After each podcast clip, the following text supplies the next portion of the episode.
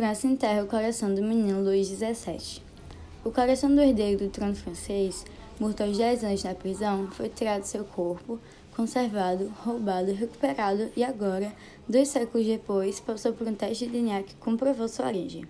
Na semana que vem, o coração de Luís XVII será finalmente enterrado numa cripta real, na, no norte de Paris. Depois que se desfizeram todas as dúvidas e os historiadores foram persuadidos pelos testes genéticos de que o coração petrificado é realmente do menino que deveria ter sido rei, a nobreza europeia finalmente lhe prestará honras em cerimônias dessa semana. Depois disso, ele descansará na Basílica de Saint-Denis, perto do túmulo de seus pais, Maria Antonieta e Luís XVI. A curta vida do herdeiro foi coisa de pesadelo. Ele perdeu seus pais na guilhotina e passou três anos trancado na prisão parisiense do tempo. Parte desse tempo, solitário e confinado em uma sala escura, com ninguém para, para lavá-lo ou suas roupas, conta o historiador Philippe Delorme.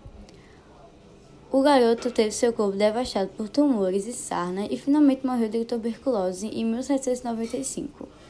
Foi sepultado no covo comum, mas antes, um médico secretamente retirou seu coração, mantendo a tradição de preservar os corações reais é, em separado dos corpos.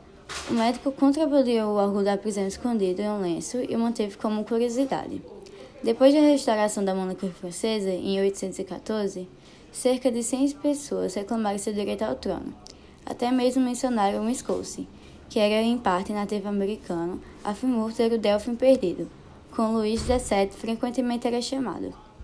Quando cientistas de duas universidades europeias compararam o DNA das células retiradas do coração do menino com o DNA do cabelo cortado de Maria Antonieta, sua mãe, durante sua infância na Áustria, a ligação foi confirmada.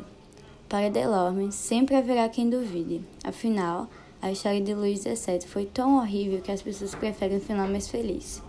Ele foi uma criança que roubara a vida, lamenta o historiador. Até mesmo sua morte lhe foi roubada.